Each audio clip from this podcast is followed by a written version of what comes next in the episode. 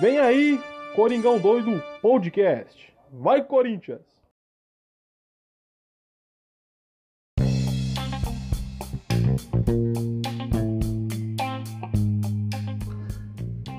Fala, fiel! Beleza? Se bem que não tá tão beleza porque é o pós-jogo de São Paulo 1, Corinthians 0, segundo clássico do ano e infelizmente com mais uma derrota.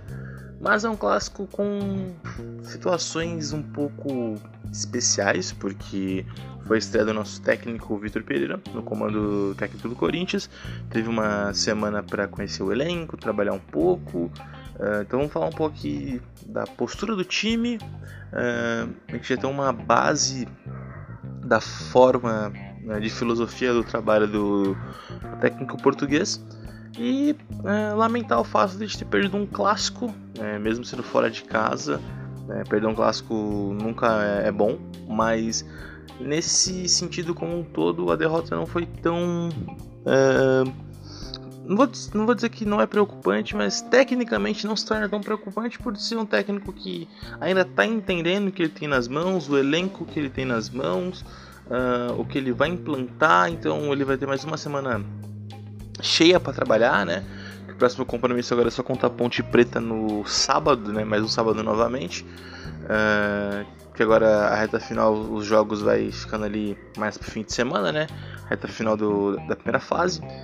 Mas, cara, dá pra, dá pra ter uma, uma noção do que, o que se representa essa, esse clássico, mesmo com a derrota, e principalmente uh, falar de alguns pontos positivos, mesmo na derrota você consegue enxergar alguns pontos positivos, e os negativos que eu já vou começar falando deles. Então, hoje eu tô sozinho, eu prometi pra vocês que traria o Victor, mas é, eu tô gravando esse episódio bem atrasado, né, já fazem acho que dois, três dias mais ou menos pós pós o clássico, dia que eu tô, que eu tô gravando. Coincidentemente, estou gravando esse episódio dia 8 de março, também conhecido como Dia Internacional da, da Mulher. Então, parabéns a todas as mulheres que nos escutam aqui no Coringão Doido, uh, né? Uh, parabéns pelo seu dia, parabéns a, especificamente às torcedoras corintianas.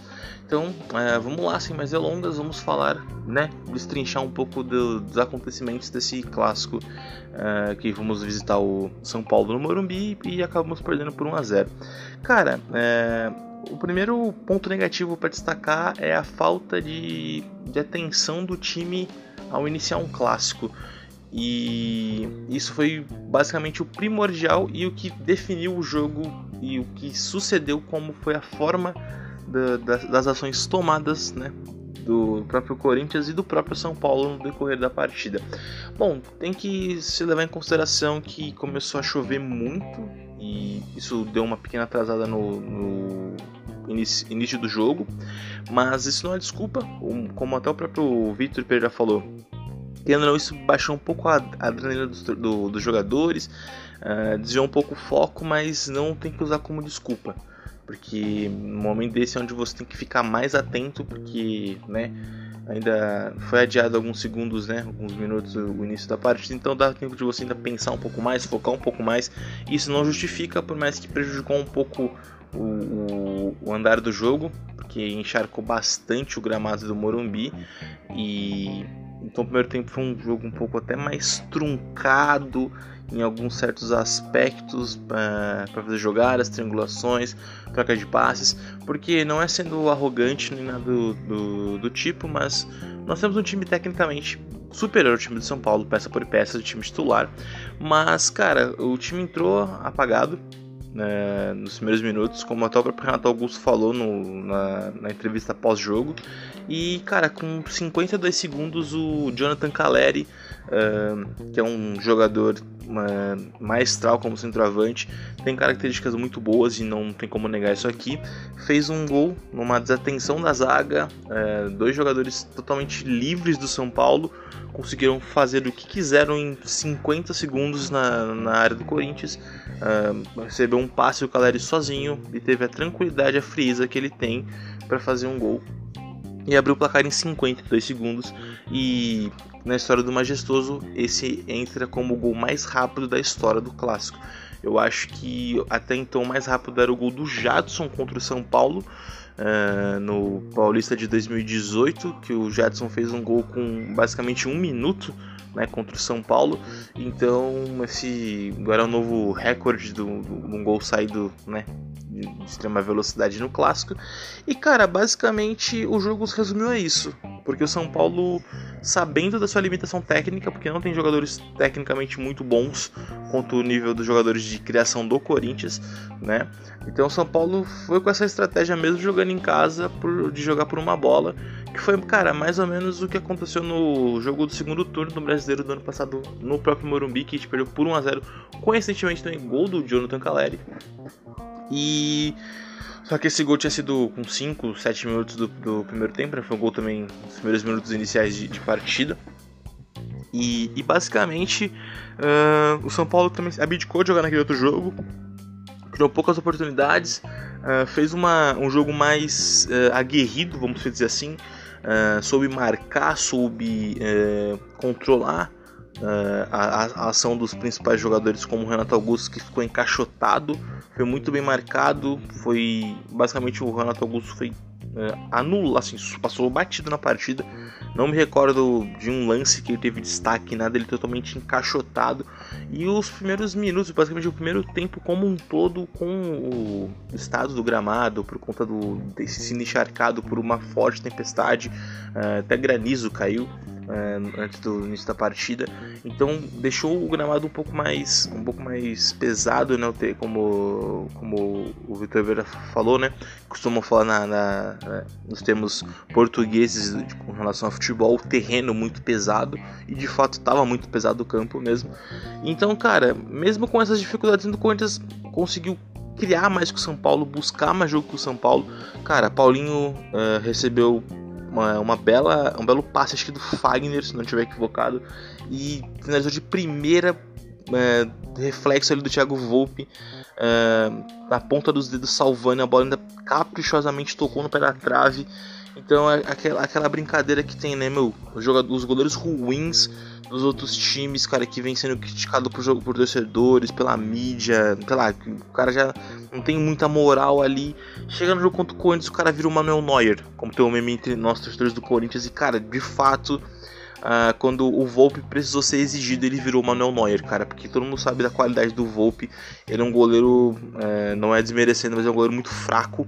Eu acho que ele não, não, não tem perfil de ser um goleiro de um grande clube com todo respeito à carreira do Thiago Volpe, mas ele é um cara que todo, na sua grande maioria, os torcedores são paulinos não gostam dele porque ele falha muito, é um goleiro que não passa muito segurança pro torcedor São Paulino, então, né, quando ele foi anunciado que seria o jogador no o, goleiro titular no clássico, muito São Paulino ficou pé atrás com ele, mas o cara acho que, né, conseguiu dar uma volta por cima aí, fez um bom jogo, e quando foi exigido em perigo, ele fez algumas defesas, cara, como o Paulinho chegando várias vezes, Roger Guedes chegando, Juliano chegando, Corinthians criando muito, cruzando muita bola, triangulando muita bola. Cara, teve um gol do Roger que estava impedido com assistência do, do Juliano. Ambos, ambos estavam impedidos, na verdade. Acho que o Juliano estava impedido, o Roger não estava impedido, mas o Juliano estava impedido por é, ter dado passe em total em posição regular. Cara, o Corinthians criou bastante, muitos escanteios trocou muito é, posse de bola, mas o time de São Paulo soube marcar, soube uh, dar uma intensidade e estava explorando só uns contra-ataques raramente quando aconteciam para fazer um segundo gol e, e, matar o jogo. Então São Paulo basicamente jogou por uma bola, foi a estratégia que o São Paulo usou. Uh, e não é porque eu tô falando isso porque eu sou corintiano e porque o meu time perdeu, essa é a grande verdade. A gente teve mais posse de bola, mais finalização, mais criação, mais troca de passe, mais tudo em números. Uh, mas o número principal, esse jogo principal, o São Paulo que fez e fez o gol. E acho que eles não esperavam que faria um gol tão rápido assim. E acabaram fazendo, e aí foi o que já mostrou, como eu falei, o gol rápido ele desenhou todo o panorama do que seria a partida nos outros minutos a, a seguir, os 90 minutos inteiros. E cara, no segundo tempo o Corinthians também ainda tentou ali. Uh, o Vitor Pereira mudou a formação tática, ele entrou num 4-3-3. Uh, ah, e aí, cara, ele, ele mexeu tirou as primeiras três substituições. Ele entrou com o Jô depois no decorrer do, do, do, segundo tempo, entrou com Cantilho e me falha a memória agora aqui, e Bruno Melo. Então ele tirou o Lucas Piton, que o Lucas Piton não fez uma, uma partida tão inteligente taticamente. Uh, ainda foi um jogador participativo em um certo ponto da partida. Tirou o Bruno Melo, tirou o Piton, botou o Bruno Melo na lateral esquerda. Tirou o Duqueiroz. E aí, cara, é aquele lance do tirar um volante de sustentação cabeça de área uh, que é o do Queiroz, colocar o Cantilho, que é um jogador que não tem essas características de marcação, mas pela uh, circunstância do jogo, era um jogador que, para desafogar um pouco aquele embolo no meio de campo, com a qualidade de passe que o Cantilho tem de alçar bolas né, para o campo de ataque. E entrou o jogo para ter uma mais, como o Vitor Pereira bem falou, que era o planejamento dele, ter mais movimentação, ter mais presença na área. E, cara, o jogo ainda cabeceou umas duas, três bolas. Foi um pouco mais participativo do que ele costuma, costuma ser quando ele entra no decorrer dos jogos.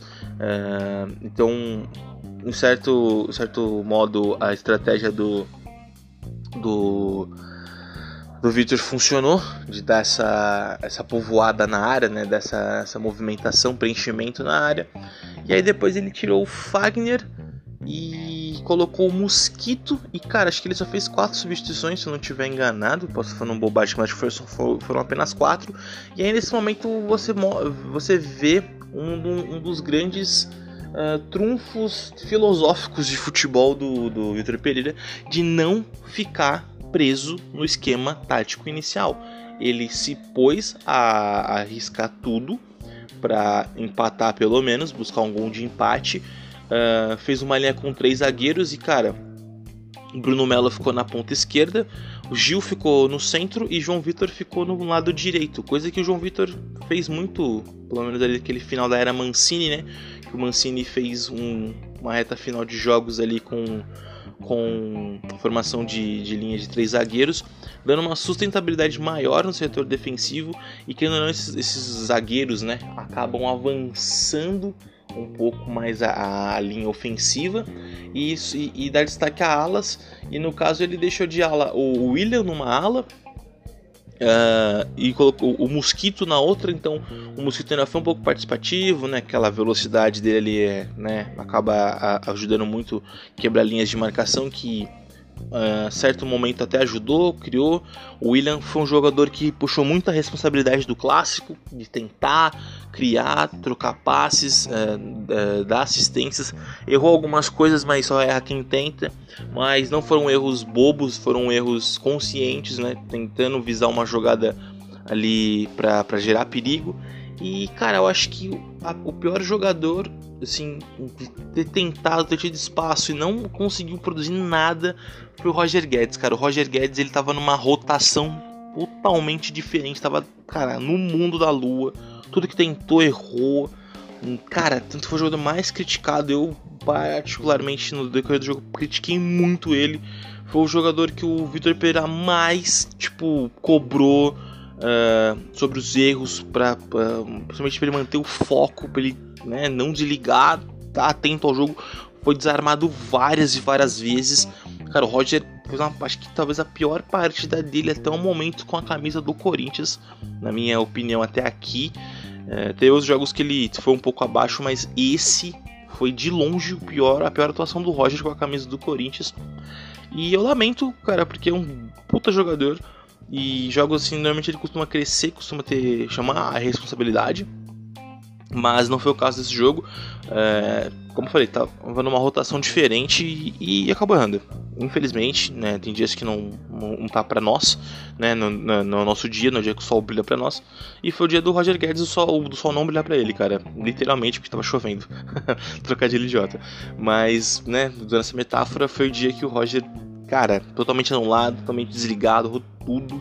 Tanto que foi o jogador com, com notas da imprensa, notas de, de torcedores especializados ali de, de, portais, com as piores notas, o Roger. Então, é, eu acho que ele deveria ter sido substituído, mas o Vitor não virou dessa forma. Porque é um jogador que compõe bem ali também, eh, taticamente sempre está se movimentando bem ali no terço final de campo. E eu acho que o principal erro coletivo do time foi a, a, desatenção e a precisão nas finalizações. Por mais que a gente teve muitos lances perigosos, cara, como duas, duas bolas de cabeça do Jô, bola na trave do Paulinho, uh, bolas do, do, Juliano. Cara, então teve chutes, dois chutes do Duqueiroz no primeiro tempo no segundo tempo. Então o time é, tentou, cara, tentou, isso não, não dá para negar. E muito você vê esse volume maçante de jogo, já talvez um pouco do da filosofia do português ali, de como ele falou que no, na coletiva de imprensa pré-jogo, pré né, no dia na, na, na sexta-feira, de que ele ia com a, com a, filosofia de o time marcar alto, o time ser agressivo, buscar a bola o tempo todo, uh, tentar fazer o gol uh, de qualquer forma, ser agressivo, não esperar o adversário jogar, e foi o Corinthians fez. Infelizmente entrou desligado, tomou um gol muito, muito rápido, que mexeu um pouco com a estrutura do time, mas o time tentou, uh, não foi desespero, jogou de uma forma organizada, você via triangulações, você via finalizações dos companheiros ali, já um, uma certa é, diferença no, no, no, diálogo dos jogadores dentro de campo. Então já mostra os pequenos é, efeitos da era Vitor Pereira começando ali. E principalmente o fato dele ter mudado a, a, formação tática no decorrer da partida. Isso demonstra que é um treinador que não tem medo de arriscar, não tem medo de, de ah, eu se eu mudar, vão criticar porque que eu mudei, vão falar que não deu certo, porque a formação só estava dando certo ou não estava dando certo.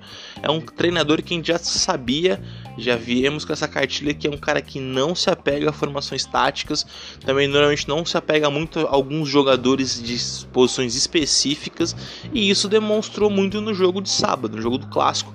Então, é um treinador que não tem medo de se arriscar, é, mesmo ele e perdendo o jogo, já não tinha mais o que perder ali, não tinha mais o que uh, ser conservador em manter a, a formação inicial. Então ele teve coragem de arriscar e, e, isso me agradou muito porque já mostra essa visão dele diferenciada, se adaptando ao que o jogo pede, se adaptando à situação que o jogo se desenha e isso é muito importante. Então já vimos alguns sinais do, do fator Vitor Pereira, um cara bem agitado no, no na beira de campo, uh, sempre conversando com, com, os, com, os, jogadores, como eu citei o caso do Roger, cobrando mais do Roger para atenção, não errar tanto, uh, né?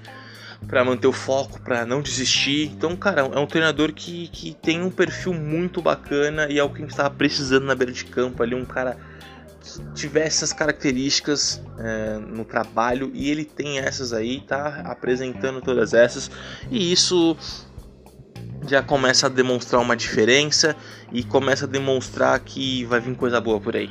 Por mais que a gente perdeu um clássico e, como eu falei, né, na, nas derrotas, na, algumas vezes a gente consegue tirar coisas positivas e foi o caso desse clássico. Tô chateado com a derrota, tô, tô triste. Queria que ele tivesse vencido no, no jogo de estreia, mas uh, vamos colocar aí de certa maneira uma estreia com o pé esquerdo. Mas faz parte do futebol, principalmente porque é um cara que ele não conhece o show brasileiro, tá conhecendo agora, sua primeira semana de trabalho, uh, primeiro jogo oficial com o time, então, né, algumas coisas acabam tendo que né, levar um certo tempinho, mas claro que um tempinho um pouco mais ligeiro, não tanto uh, na calma, né? Porque, né, assim, calma eterna, vamos dizer dessa, dessa, dessa forma. Mas eu fico, eu fico feliz que o time não se acovardou, não deixou o time adversário se impor, por mais que era domínio do time adversário. Infelizmente, entramos ah, desligados e isso não tem que se repetir. Então isso já é uma coisa para ser corrigida tanto pelo treinador, os próprios jogadores também ter esse feeling do cara, não temos que acordar, é, é, acordar entrar desligado num clássico, que é um clássico, seja em casa, seja fora. E principalmente, cara, levar muito o espírito do que o Fagner sempre falou muito em clássicos dentro da Arena Corinthians, de cara, uh, aqui é a nossa casa, quem manda somos nós. E, e aquela, aquela parada, cara. A bola, a bola que, que for nossa tem que ser nossa. A bola que for dos caras tem que ser nossa. E bola de ninguém também é nossa. Então, isso que o Fagner sempre falou tem que se aplicar em todos os jogos, principalmente nos clássicos e principalmente fora de casa. Não ter medo de jogar fora de casa, porque é, você acaba indo com uma filosofia mais conservadora, mais retranqueira. E o Vitor Pereira não joga, não é um treinador desse tipo de perfil, não. Pelo menos em jogos que não são mata-mata, é, de jogar com regulamento debaixo do braço, coisas do tipo que já são outros tipos de tática, né, para certas partidas especificamente. Mas, cara, a gente já viu alguns resquícios do trabalho do Vitor Pereira, mudou a formação no decorrer da partida, uh, foi deslocando alguns jogadores, pedindo algumas, algumas movimentações, cobrando, tendo postura, não tendo medo de exigir, não tendo medo de falar. Isso é importante, cara. Então, como falei, é só o início da, da, da era Vitor Pereira. Infelizmente, né, iniciamos com uma derrota, mas faz parte. Uh, não queria ter perdido esse jogo. Uh, pelas circunstâncias, seria justo a gente ter conseguido um empate. Pelo tanto que a gente criou, não só um empate, dependendo da situação, até acabar vencendo o jogo de virada, mas não aconteceu, né? Não era o nosso dia, o São Paulo se propôs a jogar esse jogo, muito do, do gramado também atrapalhou a qualidade técnica do nosso time, mas não temos que se agarrar a esse, a esse fator, porque não foi o único fator, né? Que, nossa, foi o que atrapalhou o jogo, não, mas o São Paulo soube uh, pôr em prática o que foi fazer, a forma que foi jogar, e aconteceu o que aconteceu, cara. Uh, uma desatenção, um gol rápido e criamos, criamos, criamos. Faltou certo capricho no terço final e acabou, né? A gente perdeu. Mas uh, não, na, nada está perdido ainda. É só o início de uma nova era, início de novo trabalho. E com o tempo a gente, a gente vê o que vai acontecer e já tivemos alguns pequenos cartões de visita do nosso Vitor Pereira. Então é isso, fiel. Espero que vocês tenham gostado da minha análise do jogo. Hoje foi até uma análise um pouco mais digamos, profissional, eu diria. até, até gostei da forma que eu fui conduzindo. E é isso. Né? Para o jogo de São Paulo 1, Corinthians 0. Próximo compromisso contra Ponte Preta dentro de casa. Uh, e aí a gente volta aí para ver o primeiro jogo do Vitor oficialmente como treinador dentro de casa. Espero que também com a primeira vitória né, na era Vitor Pereira. E é basicamente isso aí, pessoal. Quem quiser seguir nosso trabalho, segue lá no Instagram, coringão.doido. Vai estar tá lá uh, no, no, Instagram o link para esse episódio, vai estar tá a postagem do episódio. No, até no meu perfil pessoal também, que é arroba Pascoal. Quem quiser seguir lá também para para dar uma moral, uh, quiser ter aquele contato, falar de futebol, tamo junto aí. Agradecer a todos vocês pela audiência, pela paciência uh, e novamente desculpas pelo tempo de atraso. Rotina pessoal um pouco corrida, rapaziada, mas faz parte, né? Mas enquanto eu tiver tempo aí, enquanto der, tamo aqui fazendo pós-jogo. Prometo não, não tentar parar, vamos tentar fazer todos os jogos possíveis de 2022 aí. Uh, porque vai ser um ano cheio, cheio de competição, cheio de coisa para falar de futebol. E é basicamente isso. Agradecer a todos vocês. Lembrando que aqui é o Coringão Doido, o podcast feito de corintiano para corintiano, sempre dando voz à fé torcida. Aquele sonoro Vai Corinthians, valeu, falou, até a próxima.